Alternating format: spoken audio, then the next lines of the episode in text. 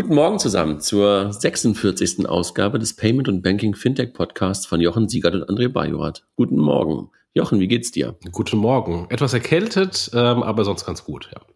Heute wollen wir uns einem etwas äh, komisch ist eigentlich falsch, ne? Aber einem Thema widmen, was eigentlich nicht so richtig Tech ist, ne? Richtig. Lobbyarbeit im Fintech-Umfeld. Wir haben zwei Gäste dabei. Ähm, den einen kennen wir schon, also sozusagen fast schon ein Dauergast, oder Steffen? Ähm, ja, ich freue mich immer wieder dabei zu sein. Ist auch toll. Also Steffen vom Blumenrüder vom Bitkom und ein zweiter Gast, Chris Barz. Chris, hallo. Ja, wunderschönen guten Morgen. Wollte ich noch mal kurz vorstellen. Ähm, Chris, fang du an. Ja, äh, ich bin bei Finlieb, dort als Venture-Partner verantwortlich für alles rund um, ich sag mal, die fachliche Seite, das heißt Begleitung der Ventures auf Banking-Themen und auch Aufbau und Entwicklung neuer Ventures von der Idee bis zum Going Live. Und äh, heute sitze ich hier wahrscheinlich auch, weil ich beim Bitkom engagiert bin. Das verbindet mich ja mit Steffen, eher hauptberuflich, ich nebenberuflich. Ähm, aber ich freue mich sehr, dass wir über das Thema heute ein bisschen sprechen, weil ich glaube, es ist ziemlich wichtig für uns Fintechs im regulierten Markt halt auch zu gucken, wie wir da möglichst gut bei abschneiden. Und du, Chris, vielleicht ganz kurz zur Historie. Du hast sozusagen auch so ein bisschen so eine Historie aus Banken heraus. Ne? Willst du vielleicht auch zwei Worte dazu sagen noch? Gerne. Also ich habe so knapp 20 Jahre Banking jetzt hinter mir. Ich war über zehn Jahre bei der Deutschen Bank danach äh, auch jetzt in Summe äh, über fünf Jahre bei einer Sparkasse und auch eine Weile bei einer Privatbank. Das heißt, ich kenne so die wesentlichen Felder des deutschen Bankwesens relativ gut.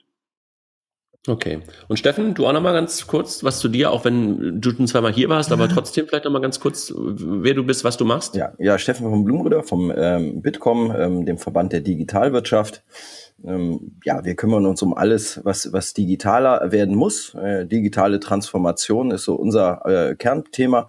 Und ich kümmere mich um alles, was rund um Banking, Payments ist, auch Versicherung jetzt äh, immer mehr. Und ähm, da Hauptthema äh, Medienbrüche in der aktuellen Gesetzgebung. Ja, da kommentieren wir viel, da bringen wir uns viel ein, weil wir denken, es kann nicht sein, dass äh, der digitale Kanal immer noch ähm, nachgelagert gesehen wird als das analoge. Ja, das muss gleichberechtigt werden in Zukunft. Das ist gut. Irgendwie letztendlich äh, so Ergebnis eigentlich auch, warum wir heute zusammen sind. Gestern war irgendwie auch ein sehr, sehr, oh, ganz kurz, das Wort spannend kostet fünf Euro. Ähm, hier, ähm, okay. Chris, für dich auch, ja? Ja, was soll ich denn? Alles gut. Ich hätte es gerade fast gesagt. ähm, gestern war ein sehr interessanter Tag so für uns, für uns alle, weil gestern auch so, ich sag mal, zwei Dinge stattgefunden haben, die auch in Richtung Lobbyarbeit gehen. Ne? Gestern war für Cebit war was los. Ähm, einmal vom, vom äh, BDB. Ähm, Chris, vielleicht magst du ganz kurz was dazu sagen und dann auch von euch, Steffen. Ne? Ja, gerne. Also der BDB ist in den letzten äh, Wochen und Monaten ja deutlich auf uns Fintechs zugegangen, hat äh, aktiv sich geöffnet und plant jetzt gerade gemeinsam mit äh, Fintechs zusammen auch ein digitales Kommunikationsforum.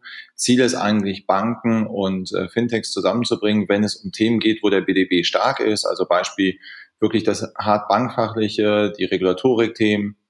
Was tut sich in nächster Zeit in der Gesetzgebung? Da gibt es eine Übersicht. Da kommen allein dieses Jahr 300 Themen. Davon werden nicht alle für uns relevant sein, aber manche. Und äh, den Austausch, ich glaube, das ist im gegenseitigen Interesse. Und in dem Kontext hat der BDB gestern auch auf der CeBIT eine Veranstaltung gemacht, wo er, wo er dann gemeinsam mit äh, Fintechs, aber auch mit der Politik, also Jens Spahn zum Beispiel war auch da, äh, Podiumsdiskussionen gemacht hat, Einzelvorträge gemacht hat und das Thema auch sozusagen deutlich gemacht hat, dass er das auf dem Radar hat, dass er sich damit öffnet. Und äh, das finde ich ziemlich begrüßenswert und darum waren wir alle ja auch letztendlich da und haben uns damit engagiert. Mhm. Und man muss auch sagen, dass ähm, im Vergleich zu anderen Verbänden, anderen Bankenverbänden auch die Kommunikation wirklich ähm, wie ich finde, wirklich auf Augenhöhe stattfindet und wirklich auch ernsthaft stattfindet als Austausch. Ne? Absolut. Nicht so ein, so ein, so ein, äh, einfach nur so ein, wir sprechen mal miteinander, sondern wirklich, also habe ich jetzt auch wirklich so wahrgenommen, gestern und auch in den Gesprächen schon davor, dass es wirklich ein ernst gemeinter ähm, Austausch ist. Ne? Und Steffen, ihr hattet aber gestern auch noch was auf der Ziel. Ja, und vielleicht auch noch kurze Ergänzung. Ähm, es wird auch so immer so ein bisschen dargestellt, äh, Bitkom gegen BDB, was die Fintechs angeht. Ich glaube, wir ergänzen uns da ganz gut, was die Themen an, äh, angeht, die wir, ähm, die wir adressieren. Dementsprechend, ich habe einen sehr, sehr guten ähm, Austausch mit dem BDB über das Thema auch. Also auch da gibt es kein Gegeneinander, sondern miteinander ähm, für die Ziele des digitalen Finanzwesens. Ähm, grundsätzlich, klar, CeBIT ist eine unserer Haus- und Hofveranstaltungen nach wie vor. Äh, wir freuen uns auch, dass das Thema digitale Transformation da stärker gespielt wird. Und ähm, ja, wir hatten gestern auch äh, die, die Gremien, die getagt haben, bei mir jetzt auch, wir hatten speziell, haben das Thema Access to Account mal angeguckt, auch ja mit, äh, mit Sebastian von Figo. Ähm, wie gehen andere ähm, Industriezweige das zum Beispiel an? Hatten Zalando da, die Deutsche Bahn auch ja mit Open APIs. Wie, wie kann man da weitergehen? Was kann man da auch voneinander lernen? Das war wirklich sehr, sehr äh, cool. Und am Abend hatten wir dann unsere Executive Night, ähm, wo wir einmal dann einladen, fast 1000 Gäste äh, kommen. Ähm, und ähm, nee, das war wirklich, äh, wirklich ein toller Abend dann auch. Jochen, du warst nicht da. Ja, ich habe äh, über äh, Periscope versucht, ähm, euch äh, äh, zu folgen. Ähm, allerdings ähm, war Periscope eben nur diese Interviews, wo du auch André äh, ein Interview gegeben hattest, aber keine Live-Übertragung äh, der Veranstaltung, was ich sehr schade fand. Ja, die ähm, hatten, und das muss, da muss man ganz kurz sagen, da muss man äh, echt mal sagen, Cebit, was soll das denn? Es gab kein wirkliches WLAN, ne? Und wenn es WLAN gab, halt zu einem unfassbaren Preis. Und deshalb war die Periscope-Übertragung und generell sozusagen das Thema Internet und, und Livestreaming nahezu nicht möglich in der Halle 11. Oh, okay, uncool. Dazu, ja. dazu kommt ein, äh, wenn wir vielleicht auf den News-Sektion schon vorgreifen, der grandiose Abstieg der CeBIT. Haben wir ein, ein, ein Link drin. Wobei, das, wobei ich das ehrlich gesagt gestern, gestern nicht so wahrgenommen habe, aber ich glaube, das hatte, äh, hatte ich auch gesehen gestern auf Facebook von, von Nico Luma, der hatte das irgendwie auch nochmal weiter so, so gepostet. Ähm, also ich habe das auch nicht so wahrgenommen. Also das ist natürlich anders als früher, also grandioser Abstieg möglicherweise im, im Sinne von, von Massen, die da rumliefen. Allerdings haben mich als Aussteller, was ich ja auch irgendwie, glaube ich, 13 Jahre oder so gemacht habe auf der CeBIT, haben diese ganzen diese ganzen Massen, die da rumgelaufen sind, die Beutelratten, wie wir sie immer nannten, haben uns ja auch nicht wirklich interessiert. Und dass die da jetzt mittlerweile mehr und mehr und mehr nicht mehr sind, ist ja eigentlich auch ähm, gerade für die Aussteller, die Business machen wollen, ja auch echt ein Vorteil. Ne? Das stimmt, aber da muss es so grundlegende Infrastruktur wie WLAN ähm, ja. eigentlich und auch Periscope von, von äh, den, den Podiumsdiskussionen muss eigentlich Standard sein, dass das pauschal gemacht wird. Ich, ich, glaube auch, also ich glaube, ich, ich, glaube, dass da auch noch mehr Austausch stattfinden kann, ne? Also auf, der, auf so einer Cebit. Also ich habe auch das Gefühl, dass die teilweise noch so ein bisschen auch von den Standkonzepten äh, und sowas einfach noch ein bisschen in so einer alten, äh, in so einer alten Cebit-Welt drin sind. Und ich glaube, dass man sich mal so ein paar Sachen abgucken kann bei, ich sag mal in Anführungszeichen, moderneren Konferenzen, die, glaube ich, in der Cebit auch gut täten. Da bin ich dabei. Aber ich glaube, Chris, du wolltest gerade auch was sagen, ne? Ja, also es passt extrem dazu. Also ich bin jetzt kein Stammgast. Ähm, der Cebit fand aber eigentlich das Ziel im Sinne von fachlicher Austausch, die richtigen Leute zusammenbringen sehr, sehr gut auf dem Weg, also sehr viele gute Gespräche geführt. Was ich ein bisschen überraschend fand, war, dass trotzdem noch so stark an diesem klassischen Ausstellerprinzip festgehalten wird. Wenn es dann auf der einen Seite nicht mehr darum gehen soll, jetzt nur noch Gadgets zu zeigen, sondern tatsächlich darum gehen soll, gute Gespräche zu führen, hätte ich jetzt auch gesagt, kann man den Dialog deutlich stärken. Auch so Themen wie, äh, wie kriegen wir auch andere noch mit eingebunden, indem hier alle WLAN haben und die Kommunikation nach außen gestärkt wird. Da glaube ich, kann man mehr machen während so dieses Thema, wir zeigen hier neue coole Gadgets, das hat halt abgenommen. Das fand ich aber nicht so schlimm, weil letztendlich ging es mir auch darum, gute Gespräche zu führen. Und dazu passt das ganz gut. Fand ich auch bei der, sowohl bei der BDB als auch bei der Bitkom-Veranstaltung. Ja. Und Steffen, ich glaube, das ist auch ein Thema, wo ihr auch immer euer Feedback sozusagen als Bitkom äh, äh, rübergebt an, an, an die CeBIT, ne? Ja, wir versuchen das natürlich aufzunehmen, auch ähm, klar, irgendjemand muss so die Show auch bezahlen. Ähm, und das obliegt natürlich dann den Firmen, ja, wie die ihre Stände äh, konzipieren. Aber grundsätzlich ist das natürlich natürlich geht das in die richtige Richtung und ähm, ja, mehr Begegnungsstätte soll ja auch sein, aber ähm, ich nehme das auch gerne nochmal mit.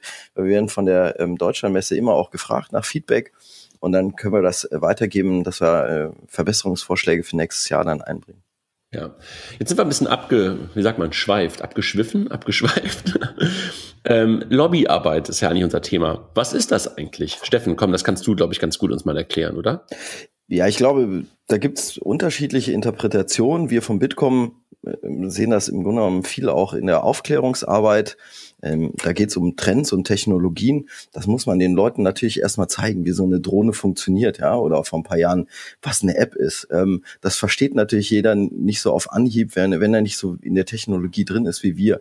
Und das versuchen wir aufzunehmen, auch auf ähm, Herausforderungen dann äh, anzusprechen. Also viel Aufklärungsarbeit ähm, Dinge möglich machen. Ja, ist immer so unser Credo, nicht verhindern durch mehr Regulation, sondern mehr möglich machen und äh, Heraus Herausforderungen ansprechen. Das ist so, sagen wir, unsere Heraus äh, An Vorgehensweisen.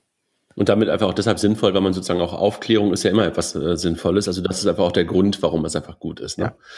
Es gab vor kurzem auf deutsche Startups, äh, ich weiß nicht, Chris, ob du das gelesen hast, ähm, ein, ein, ich glaube, ein Gastbeitrag oder sowas, wo Gründer als Lobbyisten äh, im Markt sozusagen gefordert äh, wurden. Jetzt bist du ja auch Gründer bei, bei, bei Finlieb und äh, was, ist, was ist der Grund für dich, sozusagen auch ein Stück weit ähm, Lobbyarbeit zu betreiben? Kannst du uns da vielleicht ein bisschen ja, was zu sagen? Absolut gerne. Also ich würde äh, ergänzen, das, was Stefan gesagt hat, bei dem Thema Aufklärung, würde ich ergänzen, für uns sehr stark um das äh, Thema Interessenvertretung.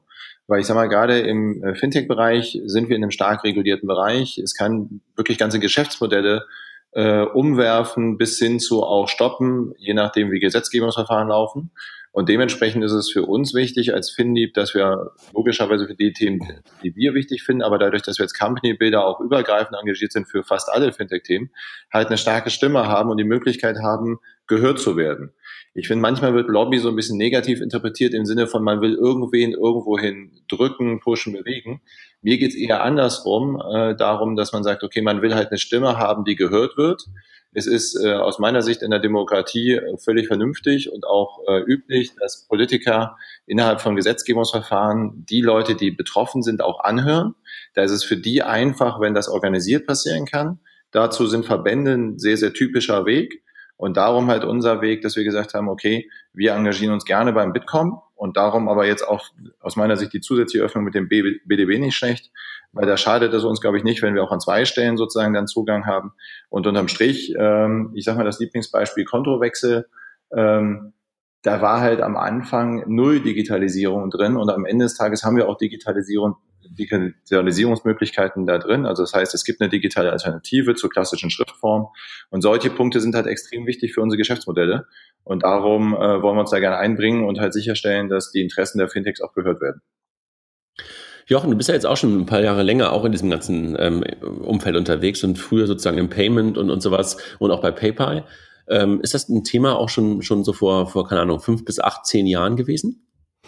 Also ich glaube, in Deutschland ist es, ist es schon immer ein Thema, weil äh, jede Nische hat irgendwie ihren eigenen Verband in Deutschland gegründet. Ähm, und ähm, und, und äh, die originäre Aufgabe, hat der Chris gerade eben schon äh, ähm, relativ klar erklärt, ist ja dann ähm, die Interessensvertretung. Ob das Lobbying dann ist, aber zumindest mal Interessensvertretung.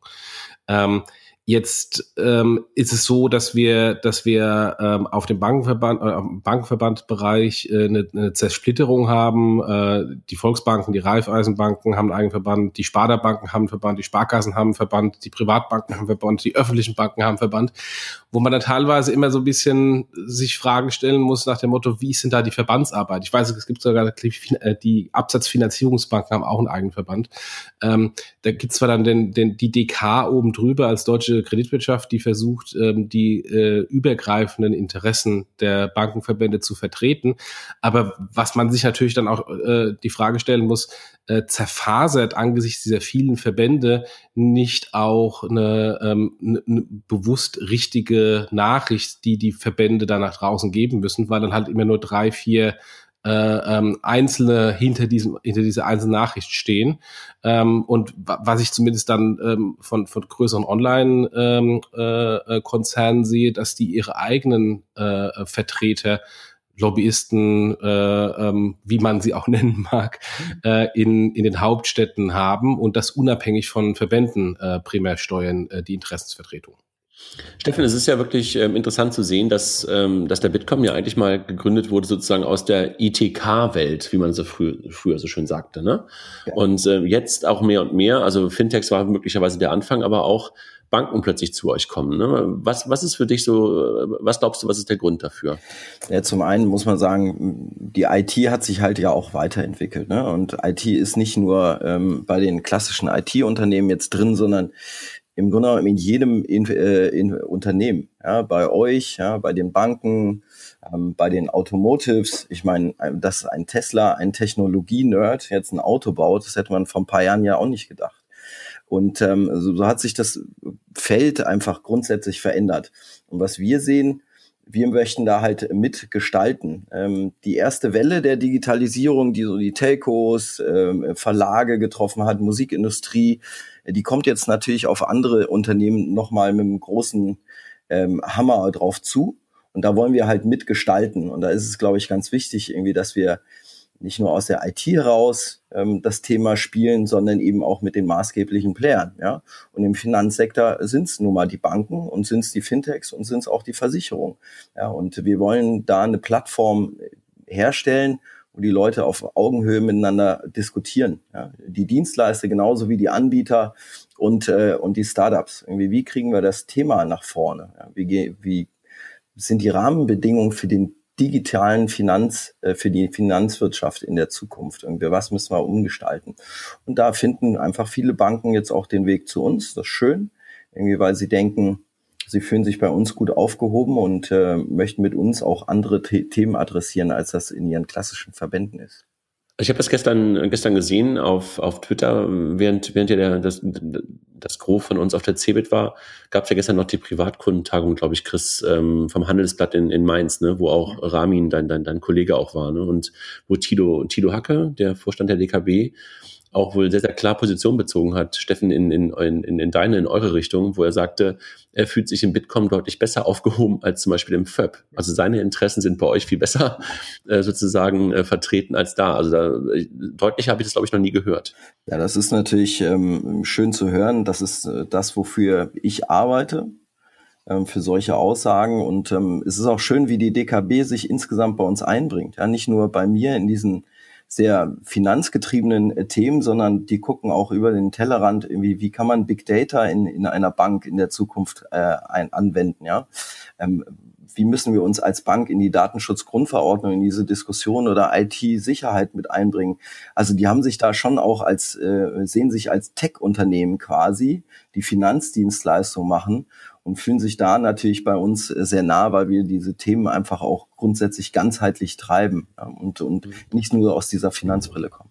Aber Steffen, liegt es, liegt es daran, dass ähm, ihr die Kompetenz habt rund um das Tech, ähm, was in den Banken auf der Referentenebene einfach noch, noch nicht da ist?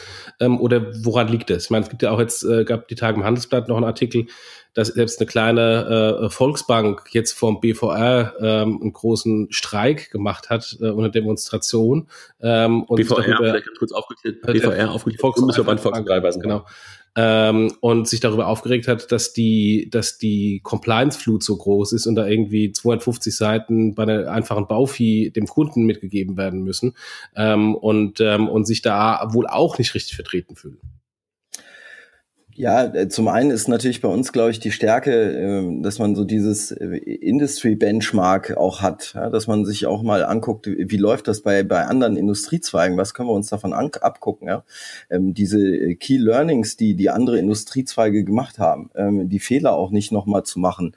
Und wie ich schon gesagt habe, also wir sind eher Enabler. Wir haben, haben schon erkannt, dass die Digitalisierung, da steht der Kunde im Fokus. Das heißt, man muss sich da anders aufstellen, Mindset. Und das ist vielleicht bei den Bankenverbänden, ähm, da muss man diesen Mindset auch erstmal drehen, ja, weg von wir machen alles total sicher und äh, bauen Mauern um, damit wir auch nicht verklagt werden. Das ist ja auch für die Banken nicht eine einfache Situation. Wir haben ja auch schon überlegt, wie kriegt man diese Flut an AGBs und, und an äh, Terms in, in so Verträgen runtergedreht. Ne? Und die Banken sind eben diejenigen, die dann Angst haben müssen, verklagt zu werden. Irgendwie da, das ist natürlich nicht so mein Thema. Mein Thema ist, wie, wie kriegen wir den Kunden da besser äh, eingebunden? Ja? Und da ist weniger manchmal mehr. Aber Wobei das ja äh, eigentlich, eigentlich äh, lustig, oder nicht lustig, gar nicht lustig, sondern eigentlich, äh, glaube ich, genau der Unterschied ist. Ne? Du guckst sozusagen nach vorne und guckst auf den Nutzer und bei den, bei den klassischen Bankenverbänden, mit denen wir ja auch hin und wieder sprechen, so von unserer Seite, von Figo, hat man manchmal das Gefühl, dass es doch das ist gemein, aber es ist wirklich so ein Stück weit, Stück weit rückwärts gewandt. Ne? Wobei ich weiß gar nicht, ob ich jetzt nur rückwärts ich würde vor allen Dingen sagen, die sind halt sehr stark auf der äh, regulatorischen, fachlichen Seite ausgerichtet und ver vergessen deshalb den Blick nach vorne. Ob das jetzt noch rückwärts ist oder ob das mhm. einfach ein zweites Thema ist. Ich bin da eher bei dem zweiten Thema. Ich glaube aber in der Tat mhm. der wichtige Unterschied und äh, da kann ich Steffen nur recht geben. Ich habe ja auch mit sowohl mit DKW als auch zum Beispiel mit einer ING, die sich ja auch äh, mit in der Arbeitsgruppe äh, Fintech, Banking, Insurance Innovation auch mit im Vorstand engagiert, genau wie wir ähm, intensiv darüber gesprochen. Es sind halt so Themen wie Harmonisierung von Prozessen, europäischer Markt, Kundenidentifizierung, ohne ähm, dass man sich face-to-face -face sieht. Also Themen, die sehr, sehr stark digital gedacht sind. mit denen sich halt die, auch die Online-Banken nicht richtig wiederfinden bei den klassischen Bankenverbänden, weil da ist halt noch sehr stark äh, Stein im Denken, wenn man drüber nachdenkt, wie sieht, Filial, wie sieht Filialgeschäft aus, wie sieht's Bankgeschäft aus. Und äh, wenn man sich dann anguckt, so Initiativen wie jetzt gerade, das finde ich ein super aktuelles, schönes Beispiel, die europäische ähm, Umfrage zum einheitlichen europäischen Finanzmarkt bei Retail-Produkten. Da läuft, läuft gerade eine Grünbuch-Initiative, wo, man, wo die EU beschreibt, wie sie sich diesen Markt vorstellt. Dann sieht man sehr deutlich, dass da die digitalen Finanzdienstleister, egal ob es ein Fintech ist oder eine Online-Bank, deutlich, deutlich näher zusammenstehen inhaltlich als äh, klassische Filialbanken und Online-Banken. Und darum verstehe ich auch völlig, wenn wir da im Bitkom gemeinsam Hafen haben und finde es auch extrem wichtig, äh, dass wir da unsere Interessen poolen, um die dann gemeinsam auch zu platzieren. Chris, ich wollte gerade noch mal kurz fragen, also für euch ist das ja irgendwie auch spannend, ne? Also FinLeap bist du, aber FinReach ist sozusagen ein Venture von euch, mhm. sozusagen auch Dienstleister für die DKB. Ist es also ist es nicht manchmal auch sogar hilfreich, dass du dann auf, auf verschiedenen Ebenen oder dass ihr auf verschiedenen Ebenen sprecht, einmal gemeinsam sozusagen in einer Interessenvertretung wie wie dem Bitkom und gleichzeitig sozusagen als Kunde ähm, Auftraggeberbeziehung hilft das? Also ich würde es andersrum sagen, es hilft auf jeden Fall im Verständnis, also dass wir gemeinsam äh, ein Bild davon haben, was passiert da und das. Das meine ich auch ein Stück weit. Ich also sagen, aber die Interessen bewegt, was sich ne? umtreibt, das hilft definitiv. Ja. Ähm, ja. Aber gleichzeitig ist mir auch wichtig, äh, dass man klar trennt Verbandsarbeit und die geschäftliche Seite. Also ich glaube, das verbindet äh, auch Steffen ergänzt das gerne, verbindet uns auch alle im Verband, dass wir klar sagen, okay, wir wollen hier Themen vorantreiben, ohne dass jetzt die Einzelinstitutsinteressen im Vordergrund stehen, sondern es muss tatsächlich darum gehen, wie sind die Spielregeln für alle und äh, dass die möglichst gut und modern sind, äh, dass wir dabei sozusagen eine Fachexpertise auch weiter ausbauen und davon natürlich dann auch profitieren. Das ist so, aber das geht ja für jeden, der sich engagiert. Mit Engagement lernt man auch dazu und kann dann auch seine Arbeit noch besser machen. Das meinte ich aber auch eher, ne? dass ihr sozusagen auf einem, auf einer anderen Ebene in einen Austausch kommt und damit auch ein größeres Verständnis füreinander habt. Ja, ja, das würde ich das auch definitiv sagen. Ja, okay. Absolut. Sagt, ist, ist denn, wenn wir mal über Interessensvertretung generell sprechen, ist denn die Interessensvertretung äh, von den Banken überhaupt gut? Äh, ich habe da, ich habe da zwei, zwei konkrete Beispiele im Kopf, aber das mag vielleicht einfach äh, sehr extreme Beispiele sein. Zum einen die Interchange-Geschichte, äh, wo der Handel über Jahre extrem seine Interessen vertreten hat, was dann jetzt zu dieser massiven Interchange-Reduktion zu Lasten der Banken geführt hat. Gespürt habe ich von Banken außer ähm, ähm, Widerstand da relativ wenig. Ähm, und ähm, das andere ist die Secure Pay Initiative, die, die ja dann in Deutschland von der MRC ähm, ähm, implementiert wurde. Ähm, äh, noch bevor es die MRC von der BaFin gab, ähm, hat sich die DK hingestellt und hat dann gesagt, ha, da kommt übrigens was in Europa, das heißt Secure Pay. Ähm, und, äh, und wir haben schon das richtige Produkt dafür. Das ist Girocard äh, im Internet ähm, und das ist viel besser als das böse PayPal. Äh, und äh, für mich blieb dann eher so nach dem Motto ähm, hängen, nach dem Motto, äh, statt hier Widerstand zu liefern, weil der Zahlungsverkehr insgesamt schlechter wird, äh, umarmt man gar eine, eine äh, Initiative von der, von der EU ähm, und pusht die und gibt quasi das, das Feedback zurück. Das ist alles super, das wollen wir als Banken sogar noch. Ähm, deswegen, ist das überhaupt, ist die Lobbyarbeit, wie ihr sie wahrnehmt, überhaupt gut oder kann man da noch einiges verbessern? Na, also ich, ich möchte mich jetzt gar nicht so zu, zu der Lobbyarbeit der Banken äußern. Ich ist halt ein bisschen produktgetrieben. Ne? Die haben Interessen, ihre Produkte weiter nach vorne zu bringen. Ich sehe das halt äh, allgemeiner. Irgendwie, mir geht's um die Rahmenbedingungen, ähm, das Spielfeld für alle größer zu machen.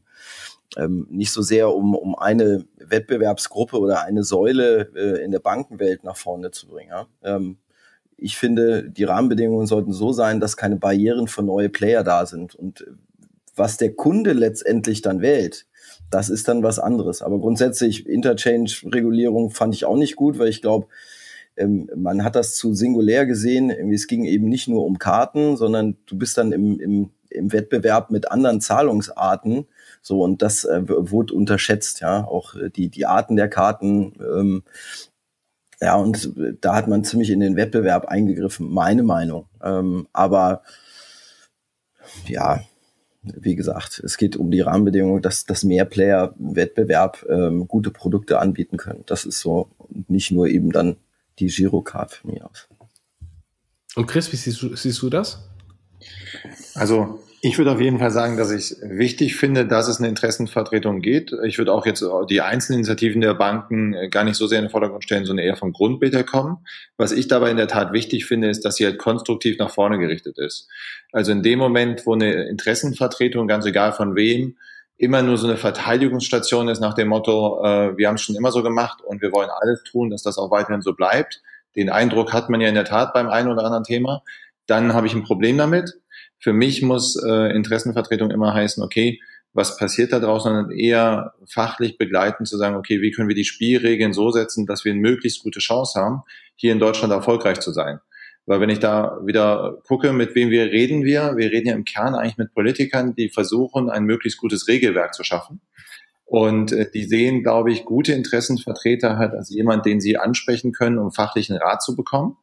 Und dann ist es aus meiner Sicht Grundbedingung, dass man dann auch Rat gibt, der hilft, äh, sozusagen nach vorne erfolgreich zu sein, weil am Ende des Tages, was uns ja alle einen sollte, ist, dass wir hier in Deutschland äh, sind mit unseren Unternehmen und aus Deutschland heraus erfolgreich zu sein. Ich glaube, wir sind uns alle einig, dass Digitalisierung sehr stark dazu führt, dass Märkte sich öffnen werden. Das heißt, äh, wir reden nicht über nationale Märkte, wir reden über einen internationalen Wettbewerb.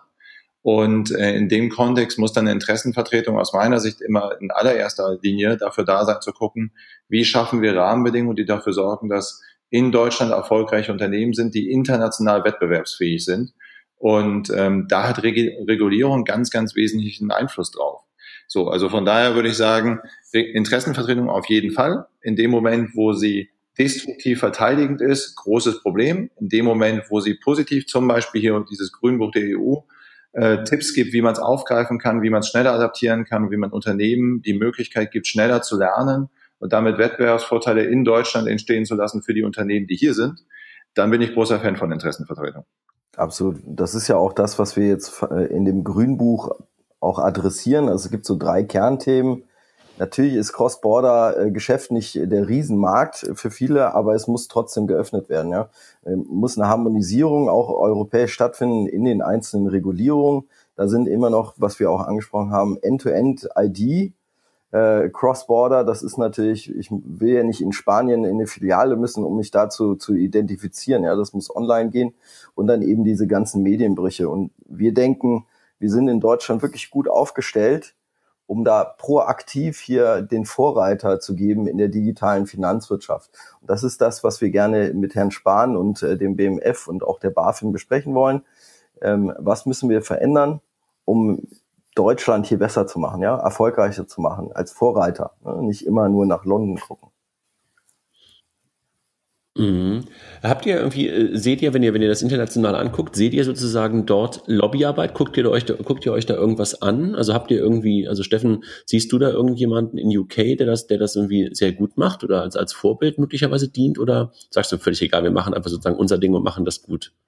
Na, es gibt in, in anderen Ländern nicht sowas, glaube ich, wie den Bitkom, ähm, der so diese digitalen Themen als, als ein ganz, ganz großer Verband äh, äh ähm, treibt. Da gibt es immer viele, viele Spartenverbände. Ich habe jetzt mit dem Holger Rambach von Click und Buy äh, letzte Woche äh, gesprochen. Irgendwie die E-Payment-Institute, die sind sehr, sehr stark engagiert, auch in London. Also das ist äh, deutlich äh, zersplitterter, diese Interessensvertretungen in anderen Ländern. Aber klar, man tauscht sich da auch aus. Ähm, wir haben ja auch ähm, einen Dachverband jetzt, ähm, in, in, mit dem wir in äh, Brüssel zusammenarbeiten. Wir haben zwei Brüssel-Kollegen. Also wir gucken uns dieses Internationale schon sehr, sehr gut an, weil wir denken, hey, wir müssen das Rad ja nicht neu erfinden. Wenn es gute Ansätze woanders gibt, dann adaptieren wir die. Ist, ist möglicherweise unser föderales System auf der einen Seite und diese Zer, Zer, ich sag mal Zerfaserung des Thema digital in, in verschiedene Ministerien, wenn ich Richtung Politik gucke, ähm, einer der, eines der größten Probleme. Ich habe gestern irgendwie so ein, so ein Beispiel gehört ähm, im, im Rahmen äh, der Bitkom-Diskussion, dass zum Beispiel irgendwie, keine Ahnung, dann mit, mit Frau Nahles über ein Thema gesprochen wurde und die sagt genau an einer Stelle, bis hierhin rede ich mit euch und jetzt müsst ihr zur Frau, wie heißt die Bildungsministerin, da Wanka oder sowas mhm. gehen. Ja. Ist das, ist das ein, eines der größten Probleme, um, um Themen ganzheitlich zu sehen? Weil du hast vorhin schon gesagt, Steffen, ihr guckt auf das Thema immer sehr ganzheitlich drauf als Bitkom, weil ihr sagt, wir sind äh, der Interessenvertreter der digitalen, äh, der digitalen Transformation, der digitalen Wirtschaft. Ähm, und äh, euch ist eigentlich letztendlich völlig egal, wer gerade für das Thema sozusagen im Wirtschaftsministerium, im Finanzministerium, im Arbeitsministerium zuständig ist. Ist das einfach ein, ein, eine der größten Herausforderungen für, für gute Lobbyarbeit? Ja, wobei wir freuen uns, dass, sagen wir, diese Digitalisierung ähm, inzwischen in so vielen Ministerien angekommen ist. Das war vor ein paar Jahren noch echt anders. Mit dieser mhm. Legislaturperiode ähm, wird, ist das wirklich in allen Ministerien wirklich total verankert und wir merken, dass wir die Zugänge auch in, mit allen Ministern haben, ähm, über diese Themen zu sprechen. Ich glaube, das ist dann auch ein Prozess. Ähm, wie spricht man mit wem?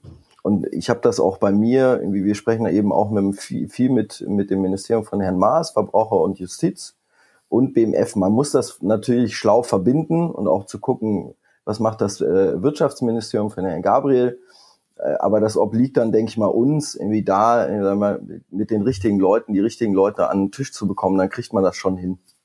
Okay. Wobei ich trotzdem den Punkt gerne aufgreifen würde, jetzt nicht nur die Ministerien bundeseinheitlich, sondern in der Tat auch dieses Zusammenspiel auf Länderebene. Also ich glaube, was wir in Deutschland schon sehen ist, Gut.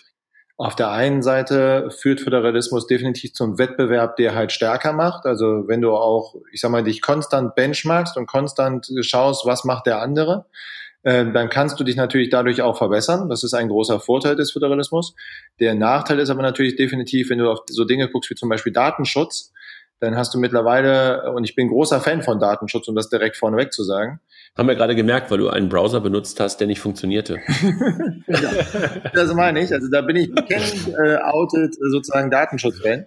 Nein, aber nichtsdestotrotz ist natürlich in Deutschland schon herausfordernd, dass du äh, selbst innerhalb des Bundes de facto dadurch, dass es Landesrecht äh, ist und der, die Datenschutzbeauftragten auf Landesebene sind, in die Situation kommen kannst, dass du sozusagen mit jedem in den unterschiedlichen Bundesländern sprechen musst, um wirklich Sicherheit zu haben. Und das halte ich schon für Herausforderung, dass man sich nochmal angucken muss im Kontext der Digitalisierung. Was regle ich auf welcher Ebene? Und ist dann in jedem Kontext das die, der Status quo sozusagen ideal? Das heißt, genauso wie wir uns angucken müssen, ob die Gesetze digital fähig sind, müssen wir uns auch angucken, ob die Organisation, wo wir was regeln, ideal ist. Und ähm, da würde ich sagen, da muss man vielleicht auch mal in Frage stellen, was auf, auf Landesebene sein sollte und was vielleicht dann doch besser eins höher geregelt werden sollte. Jetzt haben wir lange sozusagen so über das Thema Lobby generell und, und, und sozusagen die Struktur in Deutschland gesprochen.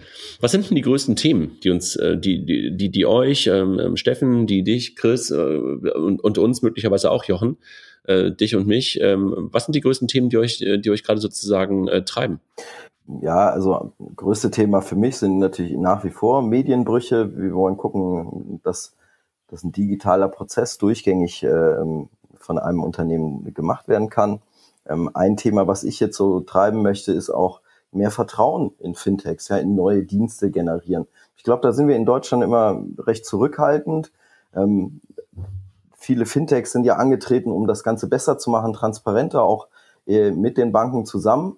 Und ähm, da merken wir, da ist der Endkunde noch so ein bisschen zurückhaltend. Das wollen wir gerne aufbrechen. Und da schreibe ich jetzt äh, in den nächsten Monaten an einem Fintech-Kodex zum Beispiel, um einfach den Endkunden abzuholen, zu sagen, hey, hier, irgendwie, die setzen sich für, für, für dich ein, die halten sich an gewisse Regeln irgendwie und äh, verbrennen nicht dein Geld das Geld ist auch äh, getrennt, ja, von den Eigeninteressen des Unternehmens. Also solche Dinge wollen wir da adressieren. Das ist so eins so meiner Hauptthemen im Moment. Okay. Also stimme ich komplett zu. Was ich noch ergänzen würde, ist äh, das eben schon angeschnittene Thema Harmonisierung, gerade auch auf europäischer Ebene, aber halt auch innerhalb von Deutschland. Äh, was regeln wir wo? Ähm, aber ich glaube, gerade auf Europaseite, ich meine, das sehen wir, wenn man wirklich wachsen will, dann ähm, würde es deutlich helfen, wenn wir stärker noch immer den europäischen Markt sehr schnell und sehr einheitlich ansprechen könnten. Ähm, und da gibt es noch deutliche, deutliche Unterschiede, was die Anforderungen angeht für einzelne Geschäftsmodelle. Und äh, in dem Kontext dann auch definitiv auch das Thema, ich nenne es mal Know Your Customer, Onboarding, Identifikation, weil da noch viel zu viele Prozesse in den einzelnen Ländern und auch in Deutschland de facto papiergetrieben oder auch face-to-face -face getrieben sind. Das heißt, ich muss den Kunden wirklich sehen. Und ich glaube, da sind noch wichtige Sprünge zu machen, dass man da stärker digital arbeiten kann und äh, dann tatsächlich auch in der Lage ist, ganz Europa als Markt anzusprechen. Mindestens mal ganz Europa. Okay. Ja, bei uns ist es natürlich irgendwie auch, also das verstehe ich, die Harmonisierung europaweit äh, sehe ich genauso und bei uns ist das Thema PSD2, also wo ich einfach auch ganz, ganz viel, ich sag mal, du hast es vorhin, glaube ich, beschrieben, ähm, Steffen, als Aufklärungsarbeit, ne? Ja, ähm, genau. Da gab es ja auch jetzt die Konsultation, ähm, das hatten wir ja auch im, im letzten Podcast, glaube ich, äh, Ende, nee, Anfang Februar haben wir die Kommentierung da abgegeben, wie kann so eine starke Authentifizierung in der Zukunft aussehen, was, was kann man an neue Technologien wie Biometrie da auch cool einbinden, weil es gibt einfach einen Trade-off zwischen totaler Sicherheit, Dinge abschotten und auch komfortabel so ein Ding usbar zu machen. Und ähm, ich denke, da gehen wir hin und das versuchen wir auch dann in diese Kommentierung auch mit der PSD2, mit der Europäischen Bankenaufsicht uns da einzubringen. Jochen, gibt es irgendwas, äh, was, was für dich ein großes Thema ist? Äh, ehrlich gesagt nein, weil, wir äh, im Moment in einem als als Company in einem komplett regulierungsfreien Raum sind. Ähm, also wir sind auch nicht von der PSD2 Access to Account betroffen. Ähm, Allerdings finde ich äh, das Thema Access to Account insgesamt extrem relevant, äh, dass da die Schnittstellen zwangsweise geöffnet werden ähm, und auch eine rechtliche Grundlage für die Fintechs äh, gegeben ist, ähm, weil äh, es ist ja immer noch das Damoklesschwert, dass dann gegebenenfalls ähm, die bestehenden Schnittstellen, die heute da sind, einfach von jetzt auf nachher zugemacht werden. Und der eine oder andere in dem einen oder anderen Verband ähm, denkt da oder da, dachte da auch in der Vergangenheit mal laut drüber nach und sagte, da machen wir einfach die HBCI-Schnittstelle zu. Ähm, und ähm, ja, also von daher finde ich das sehr gut, dass das äh, jetzt äh, rechtlich äh, zementiert ist ähm, und ähm, ähm, und insofern äh, auch für, für die ganzen Fintechs äh, eine Geschäftsgrundlage auch nicht einfach von jetzt auf nachher wieder entzogen werden kann. Mhm.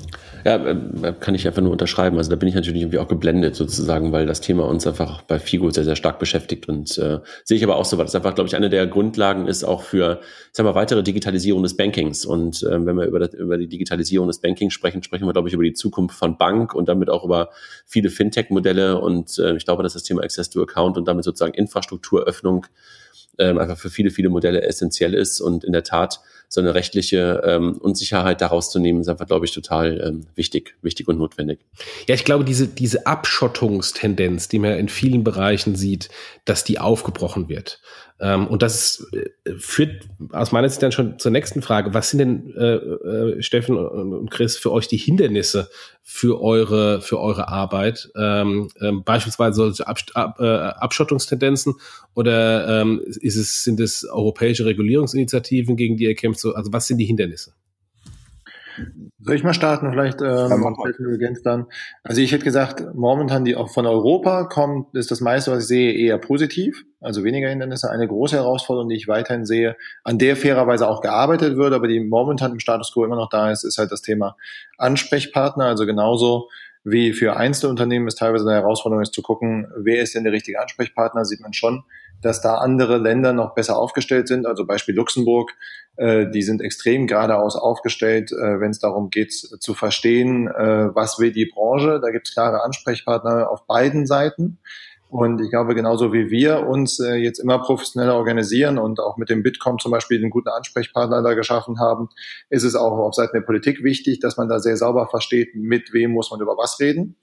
Dann halte ich für eine große Herausforderung, und da bin ich auch großer Fan davon, dass ähm, der Bitkom mit Steffen da momentan an diesem, ich sag mal, Kodex arbeitet. Ich glaube, es ist eine wichtige Herausforderung für uns, ähm, dass wir gucken, dass die Branche professionell genug bleibt und dass wir möglichst wenig schwarze Schafe haben, weil wir sind noch relativ jung. Das ist immer ein großes Risiko, dass äh, wenn momentan es einem sozusagen schlecht geht oder einer äh, sozusagen sehr negative Schlagzeilen hinlegt, dass das abstrahlt auf die Branche. Ich glaube, das ist ganz, ganz wichtig in den nächsten Monaten, dass auf der einen Seite wir möglichst wenig schwarze Schafe haben und auf der anderen Seite wir auch aktiv daran arbeiten, äh, deutlich zu machen, dass es einen Unterschied gibt zwischen Einzelunternehmen und einer ganzen Branche. Und ähm, dann hat man natürlich auch das Thema, dass an manchen Stellen andere Verbände einfach sehr klar andere Positionen haben als wir, als wir und andere Interessen. Das haben wir jetzt ja verschiedentlich äh, schon gestreift. Also es macht einen Unterschied, ob ich sehr stark filialgeschütztes Geschäft habe oder sehr stark digital getriebenes da muss man halt gucken, dass man entsprechend gute Argumente macht und äh, deutlich macht, dass man hier für die Zukunft argumentiert.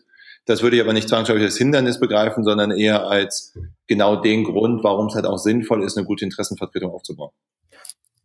Ja, dem kann ich mich äh, nur anschließen. Also wir merken auch, dass ähm, Ansprechpartner, dass man sich da neu aufstellt. Ähm, die BaFin ähm, hat, hat das Gespräch mit mir gesucht, das fand ich ganz toll, sind auf mich zugekommen, haben einfach gesagt, wir wollen verstehen auch, was, was euch treibt, was sind ähm, ja, wenn ihr euch was wünschen könntet bei uns, wie sieht das aus? Ja, das heißt, irgendwie man bewegt sich da deutlich auf uns und auf die digitalen Unternehmen zu. Das ist, äh, das ist wirklich eine, eine super ähm, Sache. Und da versucht dann man dann auch natürlich die entsprechenden Ansprechpartner ähm, ähm, zu installieren. Ja, und ähm, genau, wie Chris das auch schon sagte, wir wollen einfach diesen medialen Shitstorm, wenn mal ein Fintech über die Wupper geht, das wollen wir verhindern. Ja, und daran möchten wir arbeiten, weil wenn ein Fintech nicht erfolgreich ist, das kann ja immer passieren, ey, dann kann das nicht Auswirkungen auf den ganzen Markt haben. Absolut. Damit habt, habt, habt ihr gerade schon ein bisschen auch vielleicht Helfer angesprochen. Was sind denn sozusagen Helfer momentan? Also wer, wer, wer unterstützt bei der ganzen Sache? Ja, ich glaube, dass ähm, Herr Spahn äh, da im Moment sehr aktiv ist, auch im BMF einen frischen Wind mit reinzubringen. Das finde ich, finde ich toll. Ähm, und auch bei der BaFin ja, ähm, das, das sind gute Treiber für Deutschland. Ich meine, da, da gibt's jetzt das FinCamp ja nächsten Monat. Das sind schon mal ähm, super Enabler. Also die Politik sozusagen als Enabler auf der einen Seite. Ähm, siehst du irgendwo bestimmte Banken oder bestimmte Protagonisten, Personen, die einfach auch Helfer sind? Ja, keine Frage. Also ich meine, wenn, wenn ähm, wenn Vorstand der DKB äh, sowas sagt, dann, dann hilft das natürlich, ja, und sich klar auch äh, für die Digitalisierung äh, hinstellt, ja, und sagt, wir müssen dafür kämpfen, weil ansonsten verlieren wir äh, Geschäft und Kunden.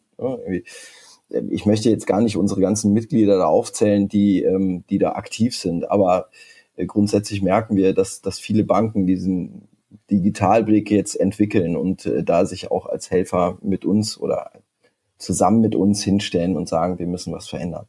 Ich würde das sogar noch mhm. erweitern. Ich habe ja gestern.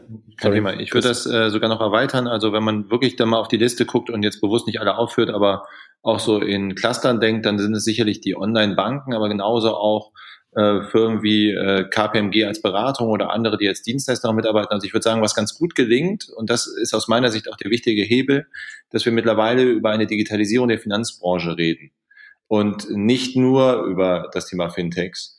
Und das ist aus meiner Sicht wichtig, weil das deutlich macht, dass sich da insgesamt gerade was ändert und dass wir gemeinsam an Rahmenbedingungen arbeiten müssen. Also ich bin sehr froh, dass wir zum Beispiel langsam wegkommen von äh, so Bildern wie Fintechs wollen irgendwelche Sonderregeln, weil das ist einfach Blödsinn und hinkommen zu Bildern wie wir müssen es schaffen, gemeinsam die Rahmenbedingungen zu haben für eine Digitalisierung der Finanzindustrie und der Finanzbranche. Und da helfen ganz viele mit, die auch schon etablierter dabei sind, aber halt sozusagen sehr offen sind, nach vorne denken und äh, online-affin sind. Mhm. Ich habe das gestern, ähm, ich fand das gestern sehr stark, Steffen gestern in, in, in der, der Bitkom, Bitkom-Sitzung, also über das Thema Hubs gesprochen wurde. Vielleicht kannst du uns da mal äh, noch mal ein, zwei Worte zu sagen, was, was ihr darunter versteht, weil ich habe es wirklich jetzt auch so richtig verstanden, was der Bitkom damit meint, dass man genau das, was Chris, glaube ich, gerade beschrieben hat, auch sozusagen aus der Bitkom-Seite leben will. Ja, ne? wir besprechen das, wir finden das natürlich äh, klasse, dass, dass sich da auch so viele engagieren, ja, und ähm, dass Hessen jetzt mit diesem Fintech-Hub ein Vorreiter jetzt, sagen wir, auf Bundesebene spielt, aber Fintech Hub ist ja nicht nur das eine. Wir sprechen ja, ähm, Chris, ihr habt ja auch mit Frau Itzer hier in Berlin letzte Woche gesprochen, aber wie kann man auch Berlin da nach vorne pushen? Aber äh, wir sehen halt, es, es gibt bestimmte Zentren, ähm, für bestimmte Themen. Irgendwie, die wollen wir installieren, die wollen wir nach vorne bringen, da wollen wir gucken, irgendwie, wen braucht, braucht es da an den Standorten, ähm, um einfach Innovation nach vorne zu treiben. Ja, Logistik vielleicht in Hamburg, Automotive ähm, mehr im südlichen Raum, wo dann diese, diese Teststrecke für autonomes Fahren auf der A9 auch ist. Ähm, da haben wir Urban, Urban oder Smart City Hub hier in, in Berlin, so dass man guckt, ähm, wie kriegt man die unterschiedlichen Player entlang der Wertschöpfungskette in den Industriezweigen zusammen. Ja. Es ist eben nicht, nicht nur Fintechs, ähm, die, die den Finanzmarkt der Zukunft bestimmen, sondern es ist eine ganze Reihe anderer Player, die da zusammenkommen müssen und miteinander sprechen müssen. Ja. Und dann machen wir das Business da auch besser. Und darum geht's uns, ja, irgendwie die unterschiedlichen Player zusammenzubringen an einen Tisch. Das meinte ich gerade so ein bisschen mit Hub, ne? Also wirklich zu sagen, also wie du es gerade beschreibst, entlang der Wertschöpfungskette und teilweise auch entlang einer Entstehungsgeschichte eines Unternehmens, ne? Von den Großen bis genau. zu den Kleinen, von den Neuen bis ja. zu den Alten, ne? Das habe ich genau, genauso verstanden.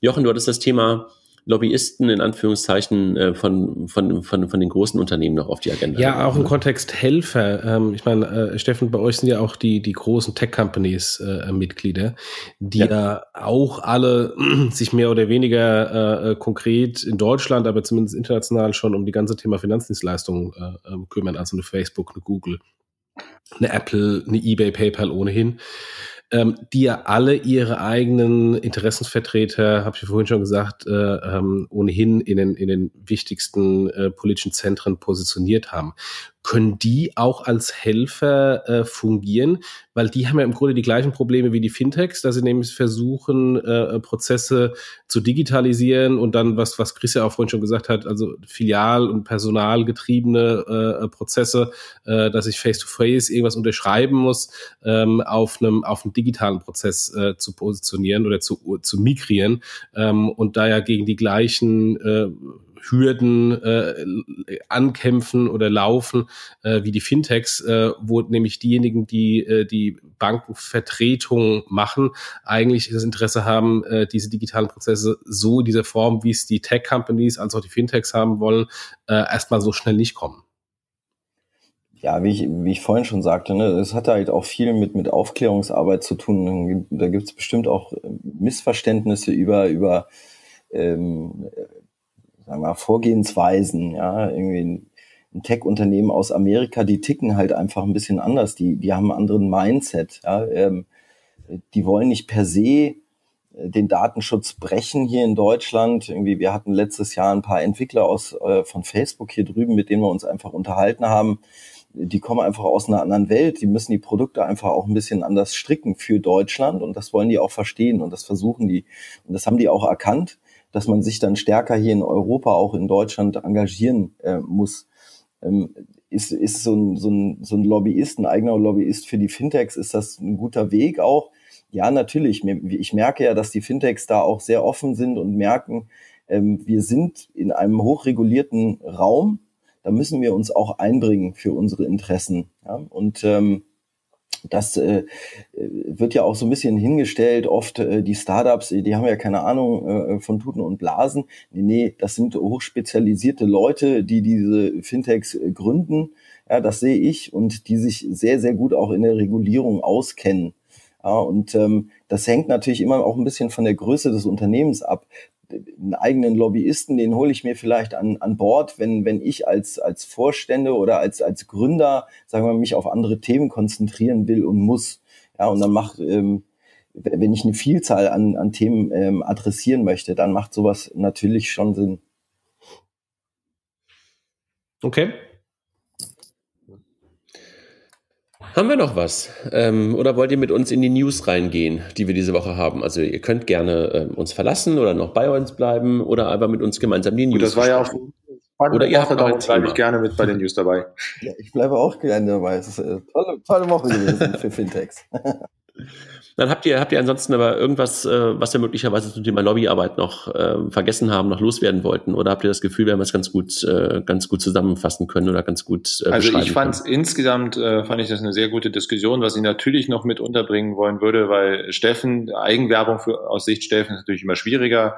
Ich kann das ein bisschen neutraler sagen, aber ich freue mich natürlich trotzdem über viele Fintechs, die sich auch noch mit engagieren beim Bitkom, genauso auch bei dem digitalen Kommunikationsforum vom BDB weil ich glaube, es ist deutlich geworden, wie wichtig das Thema ist. Und äh, wir haben viele, die schon mit dabei sind, aber es sind noch nicht alle. Und von daher, da ja viele euch hier zuhören, fände ich ganz gut, wenn der eine oder andere vielleicht sich danach auch bei uns meldet. Und ich glaube, Steffen ist da immer sehr offen dafür, dass man ihn ansprechen kann. Und wenn jemand Fragen hat aus der Firmensicht, kann er auch gerne mir mal schreiben und dass wir uns da austauschen.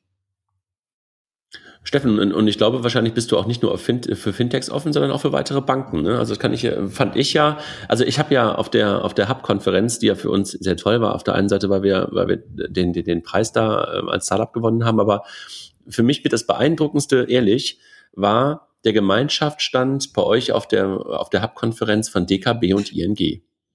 Das fand ich ein Hammer. Also das fand ich einfach, habe ich damals ja auch schon mal gesagt, das fand ich so vom Mindset super, weil die beiden sich da gemeinsam hingestellt haben, am Nachmittag gemeinsam einen Workshop gemacht haben.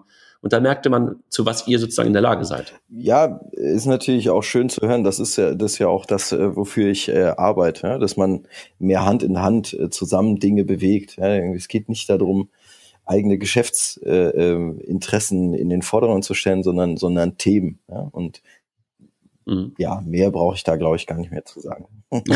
ich freue mich, ja, aber, freu mich und, aber und in der Tat über, es sind ja jetzt mit der BIW und der Quirinbank die nächsten Banken auch Mitglied geworden. stehen ein paar auch in den Startlöchern. Freue ich mich. Das ist super. Ja, und ich meine, davon ab, Chris, du hast es gerade angedeutet, ähm, sind zwei Events im April zum Thema in Anführungszeichen Regulierung trifft, äh, trifft Fintech oder äh, Banken treffen Fintech. Ne? Auf der einen Seite im BDB, das FinCamp, äh, wo, über das wir ja schon auch mit Jens Spahn hier mal gesprochen haben, Jochen, wir beide. Und dann eine Woche später ähm, das schon auch angedeutete Kommunikationsforum ähm, vom Bankenverband, ne? wo einfach auch ähm, jedes Fintech in Anführungszeichen eingeladen ist. Beim, ähm, beim, beim BMF ist es sozusagen kostenlos, diese Veranstaltung. Ähm, und im Kommunikationsforum muss man halt dann diese neue, wie soll, ich, wie soll man es nennen, Testmitgliedschaft sozusagen buchen beim Bankenverband, ähm, die aber überschaubar teuer genau, ist. Die, die deutlich auch, günstiger als ursprünglich. Ja. Deutlich, nein, und die halt auch zusätzlich, das muss man auch sagen, den tatsächlich auch Zugriff gibt auf die ganzen Informationsmedien, Übersicht Regulatorik und entsprechende äh, fachlichen äh, Support, der einfach sozusagen dann auch das Geld eher auslöst als das eigentliche Kommunikationsforum. Äh, das, genau, also danke, dass du das nochmal klargestellt hast, dass man sozusagen nicht für den Event bezahlt, sondern halt für den, für den fachlichen Austausch und die Informationen. Gut, dann gehen wir jetzt noch in die News. Wir waren eigentlich gerade schon sozusagen auf dem Weg dahin. Ähm, ihr bleibt beide dabei, super. Ähm, wir, wir, wir rennen da so ein bisschen im Schweinsgalopp durch, bis jemand eigentlich mehr dazu sagen möchte. Ja, ähm, Jochen, du hattest etwas ähm, zum Thema, also wir clustern immer jetzt mittlerweile so ein bisschen, ähm, zum Thema Payment. PayDirect, der Kollege Wissmann war gestern übrigens auch auf der. Richtige waren auf der CeBIT, ähm, aber äh, was ich rausgefunden habe, ist ein Bericht der Süddeutschen Zeitung, die so die, den aktuellen Status nochmal darstellt. Zu wenig Händler, nur 250.000 Kunden, was für Fintechs gar nicht so schlecht ist von 250.000, aber angesichts der wohl internen Prognosen, die Commerzbank hat beim Launch gesagt, sie wollen innerhalb der nächsten ersten Monate äh, 250.000 Kunden alleine bei der Commerzbank haben. Ähm, man merkt so, ein, so, eine, so eine Abschwächung auch vom Wachstum. Äh, Dezember, Dezember bis Januar sind sie von 0 auf 185.000 gewachsen. Äh, Februar, März jetzt dann Anführungsstrichen nur noch auf 250.000. Da ist im Moment so ein bisschen ähm, die Luft raus. Äh, ich nehme an, die kommt wieder rein, wenn die Sparkassen kommen und es fehlen halt hinten und vorne ähm, äh, große Händler und das ist in dem Artikel nochmal ganz klar äh, gesagt worden. Mhm. Kann man, glaube ich, nicht mehr zu sagen. Ich weiß nicht, ähm, Chris, ob du gestern äh, die Möglichkeit hattest, ähm, Herrn Wissmann zuzuhören. Hast du irgendwas Neues noch mit, mitgenommen daraus? Nee, auch nicht wirklich. Also ich war ähm, bei ihm nicht dabei. Von daher kann ich da jetzt nicht zusätzlich okay. ergänzen. Alles klar. Steffen, du hattest es gerade schon angedeutet, das Thema ähm, äh, Biometrie, auch für das Thema Sicherheit. Es gibt irgendwie so ein, auf Let's Talk Payments einen ganz schönen Artikel zum Thema Voice Payments, was ja in die Richtung geht. Ähm, und Jochen, das ist, glaube ich, auch so ein Thema, was du auch immer ganz interessant findest. Ne? Sozusagen andere Arten ähm, wir sprechen ja immer vom Payment, ähm, also vom Frictionless Payment, also sozusagen nicht, nicht gespürtes Payment mit der Stimme zu bezahlen, wäre irgendwie auch schon ganz cool. Ne? Ähm, das ist aber jetzt echt nicht so neu. Also ich kann mich erinnern, im Jahr 2000 gab es mal eine Firma Trintech, die war am neuen Markt und die hatten ja. schon eine Lösung, äh, eine Authentifikation über eine Telefonanruf, wo ich dann meinen Namen gesagt habe oder ein paar Sachen nachgesprochen habe, ähm, die mir der Computer vorgesprochen hat und das war, der, war dann die Okay, dann lass uns, Stopp zu dem Thema, es ist nicht genau. neu, es, der Artikel ist Ja, aber vielleicht, äh, es ist jetzt äh, das erste Mal, dass es auch ähm, sagen wir, von den Sicherheitsaspekten regulatorisch gleich, äh, gleich äh, berechtigt ist. Neben anderen Sicherheitsaspekten in der PST2 wird das so, das erste Mal und in der MASI Biometrie gleich äh, äh, bedeutend dargestellt. Und ich glaube, das wird jetzt einiges bewegen. Ja? Ähm, und das macht es dann auch wirklich frictionless, äh, wenn man ins Auto einsteigt, ja, mit dem Daumen, Daumenabdruck sich identifiziert und mein gewohnter Streamingdienst ist dann direkt im Auto oder so, ja, das ist schon cool. Ja. Jochen, ich glaube, das nächste Thema ist Barzahlen. Ich glaube, das ist nicht zehn Jahre. Ich glaube, die sind fünf Jahre alt, ja, oder? fünf Jahre nicht. Ich glaube, ein Fehler mit zehn Jahren, ja. Also die haben, ich glaube, drei Jahre, drei Jahre erst. Also haben wir irgendwie ja, Geburtstag drei Jahre Barzahlen. Ja. Genau, Barzahlen, ähm, barzahlen.de, die Firma aus, aus, aus Berlin, ähm, die ja Barzahlen macht. Dann und mittlerweile ja auch äh, in der Nama 26 Kooperation das Thema Geldausgabe ähm, außerhalb des Geldausgabeautomaten regelt, haben Geburtstag gefeiert und haben mal nochmal dargestellt, was sie eigentlich sind und gab ein Interview mit dem, mit dem einen Gründer, dass man sie für ein bisschen verrückt gehalten hat und nicht verstanden hat am Anfang, aber mittlerweile haben sie ja ähm, ganz guten, ähm, ganz guten Weg hinter ja. sich, ne? Toll. super Nische erkannt. Ähm, Finde ich super. Dann. Und der Apple Pay. Ja, ja. weiter. Nee, mach du, mach du. Nee, nee, Apple Pay äh, steht wohl der Launch in der Schweiz bevor. Äh, die haben, ähm, äh, irgendjemand hat findigerweise eine Anmeldung der Wortbildmarke Apple Pay äh, herausgefunden. Ähm, dazu passend gab es dann äh, bei Twitter gleich eine relativ böse Grafik, nämlich eine Landkarte von Europa, Apple Pay äh, Expansion äh, zum Start 2020. Überall ist Apple Pay, nur nicht in Deutschland. Und ähm, von daher, ähm, wir haben schon über die Bankenverbände gesprochen, die ja immer sich hinstellen und sagen, es gibt kein Business Case für Apple Pay. Also auch die Schweizer scheinen jetzt anders zu rechnen, genauso wie die Spanier, genauso wie die Briten. Jetzt stellt sich langsam die Frage, wer denn jetzt den Business Case richtig rechnet und wer nicht. Da können wir, glaube ich, auch in Sachen Lobbyarbeit wenig tun. Ne? Nein. also gefühlt könnte das auch, könnte man nur wünschen, sagen, wir Business Case auf beiden Seiten und wahrscheinlich eher die Verhandlungen zwischen den Partnern äh, und wer pokert am längsten und am höchsten. Ja. Jochen, mach weiter. Ähm, es gab eine neue Grafik von Barco Consulting, den wir schon ein paar Mal hier angesprochen haben und der immer äh, tolle Vergleichsgrafiken macht. Und zwar äh, eine Vergleich der Börsenbewertung der ähm, Top, ich glaube, fünf Fintechs ähm, versus äh, Banken. Und da zeigte sich, dass PayPal ähm, alleine eine höhere Börsenbewertung hat als alle in Deutschland an der Börse gelisteten Banken. Ähm, Jetzt kann man natürlich sagen, das habe ich gleich bei Twitter geschrieben, das wird sich natürlich ändern. Jetzt gibt's ja PayDirect. Ähm, ob sich an der, deswegen an der Börsenbewertung von PayPal oder den Banken was ändert, ähm, mal schauen.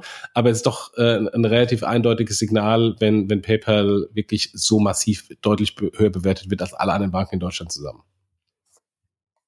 Absolut. Ja, ich glaube, das ist aber gleichzeitig auch, wir sind ja eben, haben wir intensiv über so Themen gesprochen, wie welchen Markt bearbeite ich eigentlich? Und in dem Kontext muss ich ganz ehrlich sagen, finde ich das auch wichtig, dass solche Dinge diskutiert werden, weil äh, klassisches Banking ist halt noch häufig sehr national, zumindest wenn wir über Privatkundengeschäft reden. Also Investmentbanking jetzt mal kurz außen vor. Und die Bewertung von PayPal hat sicherlich auch stark damit zu tun, dass die halt tatsächlich ein skaliertes Geschäftsmodell haben, wo die einen sehr, sehr großen Markt bedienen, also international die gesamte Welt deshalb auch irgendwie mit über 200 Millionen Kunden unterwegs sind. Und ich glaube, wenn wir wieder deutlich höhere Bewertungen sehen wollen, egal ob für neue Unternehmen oder für etablierte, müssen wir alle gemeinsam daran arbeiten, dass wir einen europäischen Markt zumindest mal haben.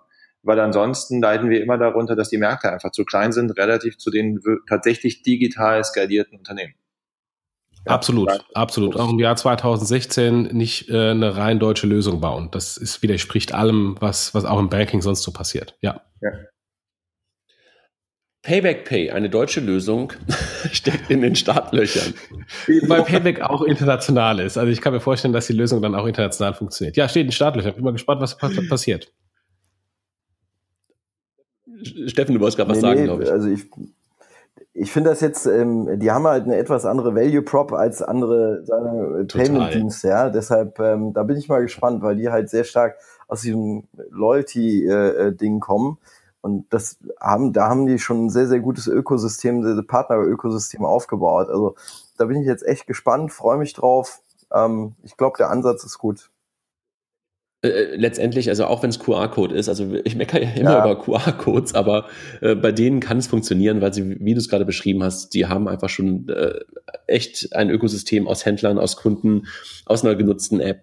Und äh, also wenn das irgendjemand ähm, schaffen kann, dann die, wenn es jemand so richtig geil vergeigen kann, dann aber auch die, ne? Weil äh, das glaube ich nicht, aber letztendlich ähm, aus dieser Position heraus, wenn du das dann irgendwie nicht hinbekommst, das ist dann echt bitter. Wobei die Lösung, die die ja wohl machen, ist jetzt, ich muss keinen QR-Code scannen, sondern es wird ein QR-Code von der Kasse gescannt, also wie ich heute auch meine Payback-Karte in Barcode gescannt bekomme. Das ist eine andere User Experience und mal schauen. Aber ich bin mal gespannt. Ich auch. Girocard kontaktlos. Ich habe das gestern gesehen. Boah, war ich beeindruckt.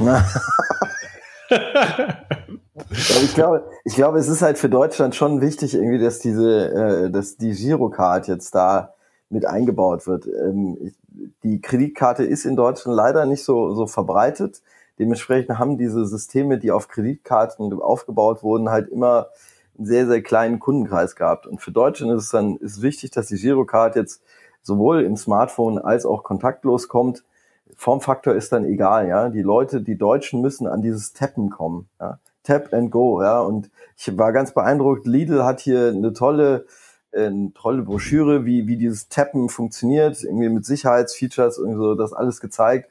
Super. Und ob die Leute dann mit der Kreditkarte, mit der Girokarte tappen oder mit dem Smartphone, ist dann egal.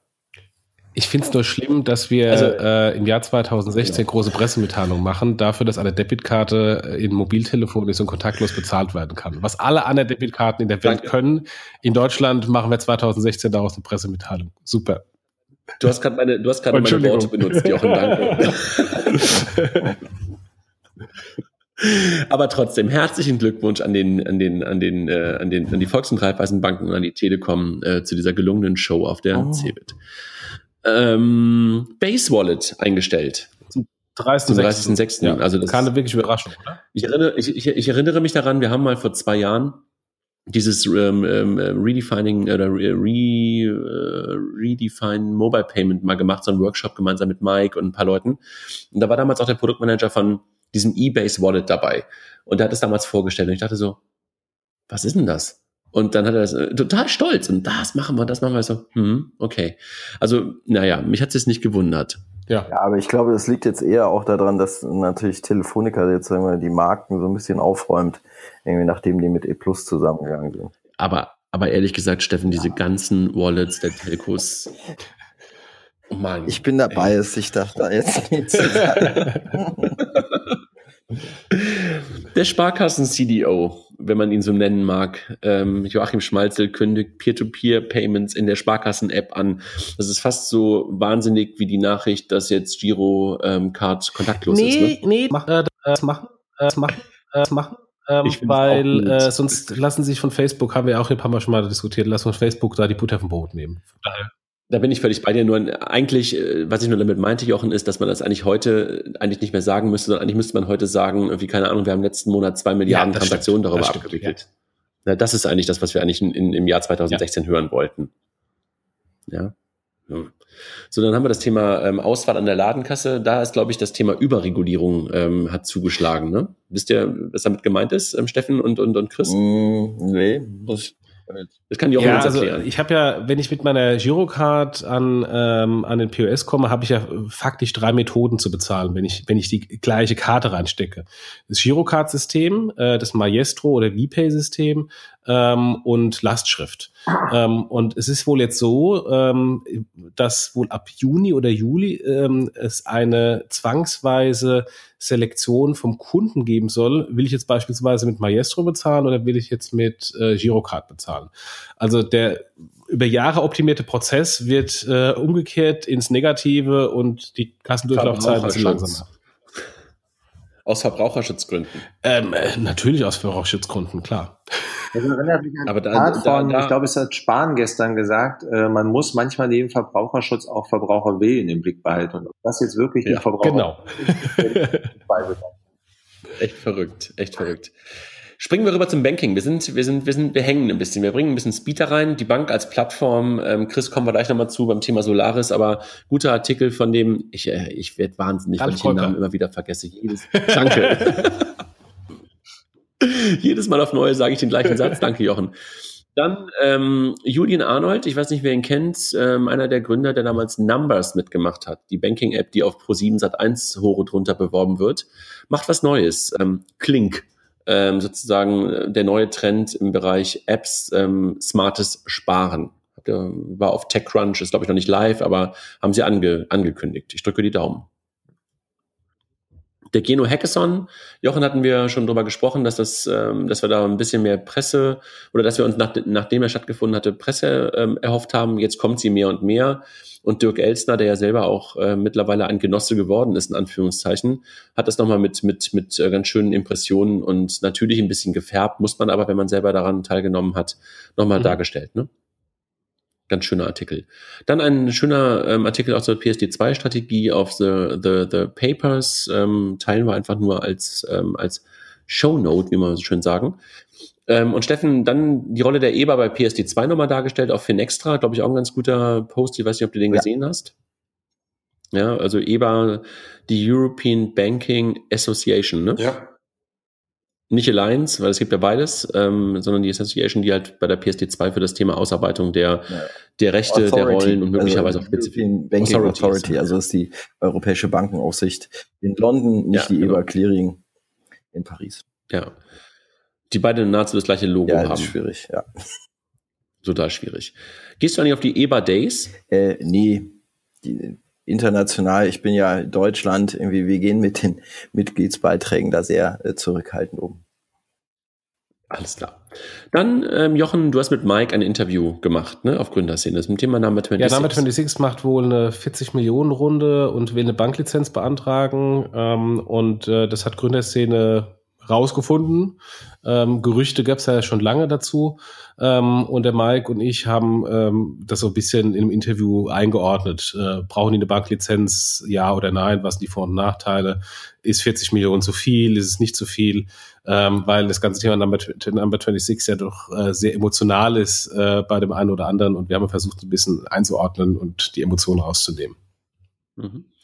Also wir haben wirklich diese Woche echt eine Banking-Nerd-Woche ähm, gehabt. Wir, wir von Figo haben JSHBCI gekauft, eine, eine Basistechnologie, die wir schon lange Zeit benutzen und äh, auf die auch der eine oder andere Partner äh, setzt, also sozusagen eine, eine Bibliothek zur Anbindung von Banken über HBCI und FinTS.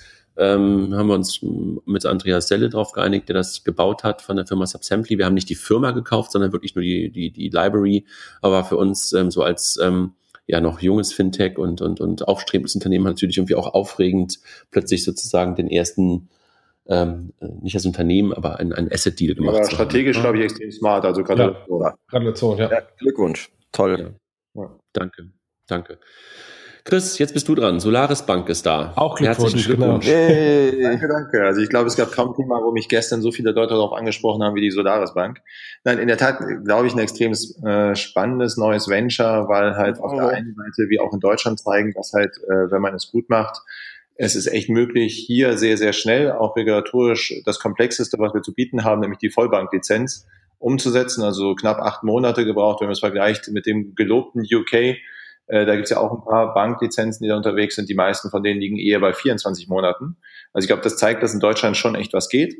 Und gleichzeitig halt vom Venture insofern spannend, weil es halt keine klassische Bank ist, sondern tatsächlich voll darauf ausgerichtet, andere zu enablen, seien es Fintech oder seien es halt auch die digitale Wirtschaft insgesamt, also alle, die sich mit Finanzprodukten beschäftigen. Und das ist ja ein Thema, was mich persönlich auch sehr immer umtreibt. Am Ende sind Finanzprodukte halt im Regelfall Mittel zum Zweck und nicht der eigentliche Zweck. Und das heißt, es gibt halt viele, die sich mit Finanzprodukten beschäftigen, sei es Marktplätze, die irgendwie ihren Kunden andere Zahlungsmöglichkeiten bieten wollen, die vielleicht Zwischenfinanzierung mit einbauen wollen, äh, sei es Loyalty-Programme, wo de facto Einlagen entgegengenommen werden. Also gibt es eine ganze Reihe von Schnittstellen. Und die Solaris Bank ist darauf spezialisiert, genau diese Schnittstellen sozusagen anzudocken auf eine möglichst schlanke Art und Weise. Die, wir arbeiten mit diesem Bild von Lego-Bausteinen und äh, gleichzeitig dann die Bilanz als den absoluten Kern der Bank, äh, der auch im KWG reguliert ist, zur Verfügung zu stellen, genauso wie den regulatorischen Schirm. Und ich glaube, das wird sehr spannend. So, jetzt hat Chris so. jetzt zum Glück eine Bank und jetzt hat genau. er dreimal spannend benutzt und kann jetzt Kredit aufnehmen bei seiner Bank. 15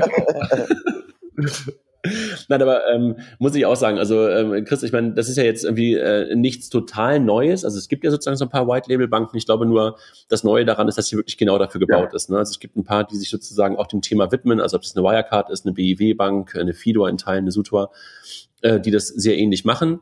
Ähm, aber ich glaube, das, das wirklich Neue und, und, und das, ähm, das sehr zielgerichtete ist, glaube ich, bei der Solaris, ähm, so wie ich es jedenfalls verstehe und was ich bisher so gehört habe, dass ihr wirklich genau das, was du gerade beschrieben hast, euch nur darauf ähm, konzentriert und nicht irgendwo anders herkommt, sondern wirklich dafür gebaut und dafür gemacht und damit natürlich auch viel zielgerichteter und möglicherweise auch schneller solche Dinge onboarden. Ja, oder auch weniger Wettbewerber für unsere Kunden sind. Also das muss man ja auch ganz klar sagen, wenn ja. ich selber eine Bank bin, die auch Endkundengeschäft hat, dann ist das eine andere Wettbewerbssituation in der Welt, in der wir, in die wir gerade reinlaufen, als wenn ich eine Bank bin, die konsequent anderen enabled. Und wenn man sich dann das Modell von manchen anguckt, dann versuchen ja manche Banken sich eher zu positionieren als der Aggregator, wo das Fintech der Zulieferer ist. Ja.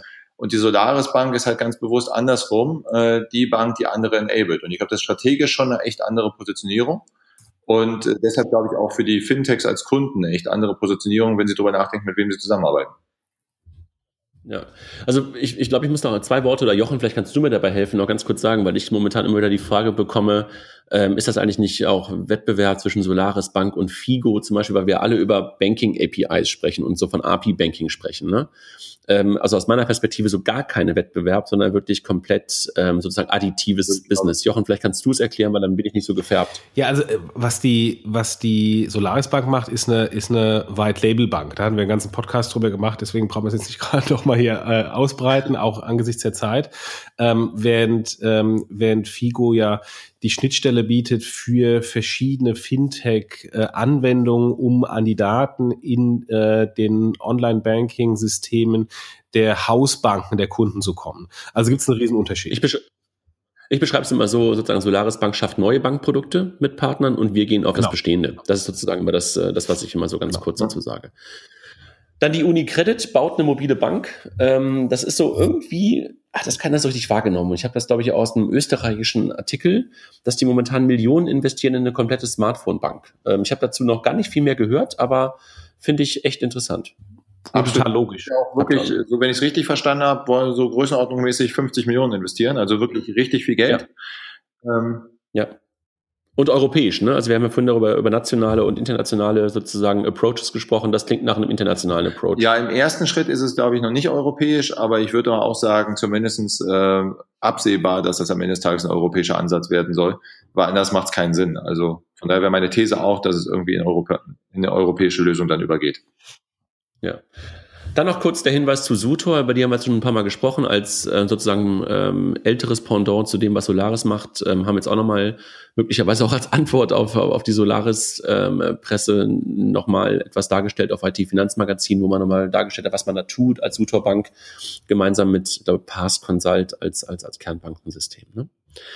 Dann haben wir ein paar generelle Fintech-Themen noch ähm, von Scalable Capital, die wir ja vor, vor zwei Wochen, ja. Jochen, ne, hatten wir den, den Erik hier gemeinsam mit, mit Liquid, dem äh, Christian. Äh, die haben nochmal ein Porträt in der Wirtschaftswoche gehabt. Die waren auch auf der CeBIT gestern, auch Jens Spahn war kurz bei denen. Ich glaube, die haben gerade einen ganz guten Lauf, ne? Ja. Dann BDB und Fintechs haben wir vorhin bei Lobbyarbeit drüber gesprochen. Da gab es auch auf IT-Finanzmagazin auch mal einen Bericht dazu. Ähm, und auch nochmal im Handelsblatt von der ähm, Katharina Schneider, die das ja schon als Verlobung mhm. feierte und gerne zur Hochzeit eingeladen werden. Da fand ich dummerweise deine Antwort äh, sehr passend. Äh, vor der Verlobung lernt man sich noch ein bisschen kennen. Ja, ne? Aber sie hat gesagt, sie möchte wenigstens dann eingeladen werden, wenn wir dann heiraten. Ne? Das, äh, ich glaube, das sollten wir dran denken. Das wird sowieso einladen. dann sehr spannend. Oh, er hat schon wieder gesagt. ah, gekauft. Eine Runde für alle.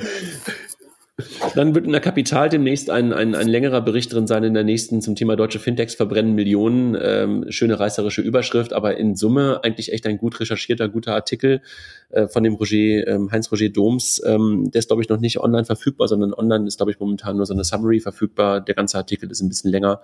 Ähm, wer sich mit dem Thema Fintechs beschäftigt, ähm, sollte das, glaube ich, mal lesen in der neuen Kapital. Ja, bei, also bei diesem ganzen Thema Verbrennen Millionen, das ist ja diese alte Story Zalando, Amazon und, und Co die Unternehmen investieren ähm, und sind natürlich äh, am Anfang nicht profitabel und das ist auch gut so. Das, das, das meine ich auch. Also das, das ist einfach etwas, ähm, wo ich sage, die, die, die Überschrift ist reißerisch, der Artikel ist nachher gut ja. recherchiert. Ne, also deshalb, das, das meine ich wirklich genau. Was mir erzählt ähm, ist, äh, äh, den Artikel, das fand ich da jetzt auch noch nicht so stark oder zumindest, oder ich habe es zumindest nicht wahrgenommen. Was mir manchmal fehlt, ist der Vergleich, wenn äh, bestehende Firmen in Innovationen investieren, dann geben die also im Schnitt eher mehr aus als weniger.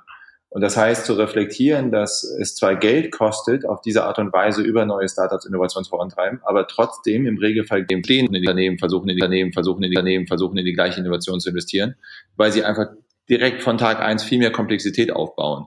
Und das ist der für mich eigentlich relevante Vergleich. Und das fehlt noch ein bisschen in der öffentlichen Diskussion. Also da wird noch. Guter Punkt. Ja, stimmt. Das ist da auch nicht drin. Da hast du recht. Super. Da hast du recht. Dann Bitcoin für ähm, äh, sozusagen für Dummies. Mike hat es mal versucht zu erklären. Auch wieder IT-Finanzmagazin äh, teilen wir nochmal in den, in den, also eigentlich Blockchain erklärt ähm, teilen wir nochmal in, in den Show Notes und dann ein neues ähm, Startup aus Berlin, Zeitgold. Man hat das Gefühl, die Jungs äh, rund ums, ähm, aus dem SumUp-Umfeld machen gerade alle was Neues. Jetzt sind es ähm, der Steffen, glaube ich, ne, Jendrocek oder Jen, Stefan, Stefan, Steffen, Jendrocek und der ähm, wer ist denn der andere nochmal? Ähm, Depen, ne? Ähm, die machen jetzt was Neues. Äh, Jan Depen, genau, rund um das Thema Buchhaltung und ähm, der Name sozusagen Zeitgold soll zeigen, so für Small Medium Businesses, dass sie sich dem ganzen Thema äh, Buchhaltung und dem ganzen Kram nicht mehr wirklich ähm, widmen müssen, sondern das übernehmen die. Das ist gerade, glaube ich, ein Thema, was an vielen, ja, vielen Stellen gerade Themen, die werden mir wichtig. Small Medium, Small Medium Business. Und äh, was ich auch sehr gut finde, weil äh, Fintech stand ja immer für irgendwie, wir machen da irgendwie einfache B2C-Produkte mit dem blöden Frontend. Ähm, das ist angesichts dieser diversen Startups im, im B2B-Bereich, die wirklich Komplexität äh, rausnehmen äh, und die Komplexität in den Hintergrund verlagern, und dass man sieht, ähm, ist dieser alte Vorwurf gegen Fintechs eigentlich nicht mehr haltbar. Meine Lieben, vielen Dank für diese etwas längere Stunde. Ähm, hat Spaß gemacht und ähm, ich würde sagen, noch einen erfolgreichen Freitag und dann ein ja, schönes Wochenende. Habt ihr noch was? Nein, alles, alles Liebe. Ja, werd gesund. Ja. Danke. Und so, schönes Wochenende. Schönes Wochenende. Vielen Dank nochmal. Und äh, die Runde mit, de, mit dem vermeintlichen Wort, die kommt dann noch. Alles klar. Tschüss. Ciao.